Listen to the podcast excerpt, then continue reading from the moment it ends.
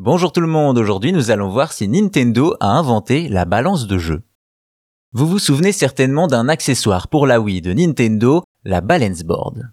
Une sorte de pèse-personne pour jouer à des jeux avec le poids de son corps. Un contrôleur apparu à l'époque comme innovant et pourtant la firme japonaise n'a rien inventé. En 2007, Nintendo sort sur le succès monumental de sa dernière console, la Wii. Après Wii Sports qui faisait bouger les joueurs et leur Wiimote, la firme japonaise propose un autre titre physique, Wii Fit.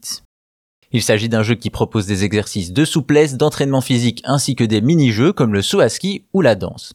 Ainsi, une quarantaine d'épreuves sont réparties suivant quatre catégories, yoga, gymnastique, aérobic et équilibre.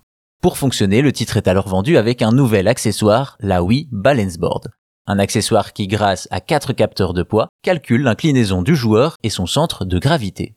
Vous l'aurez compris, un jeu et un accessoire orienté sur le sport et la remise en forme. Pourtant, la balance a un ancêtre qui ne date pas d'hier.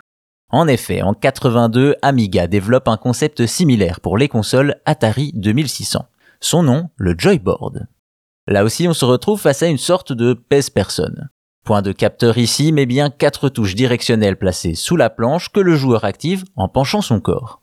Évidemment, c'est une véritable innovation à l'époque qui ne profitera malheureusement pas à beaucoup de jeux. En effet, un des seuls jeux sortis pour le Joyboard est Mogul Maniac, un jeu de ski tout à fait à propos pour l'accessoire et vendu avec.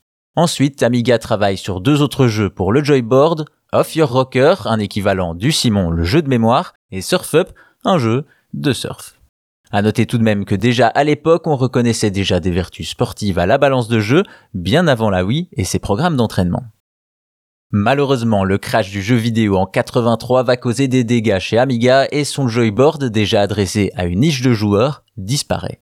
Finalement, même si le joyboard n'a pas eu le même succès que la Wii Balance de Nintendo, il reste le premier accessoire à avoir utilisé le poids du joueur.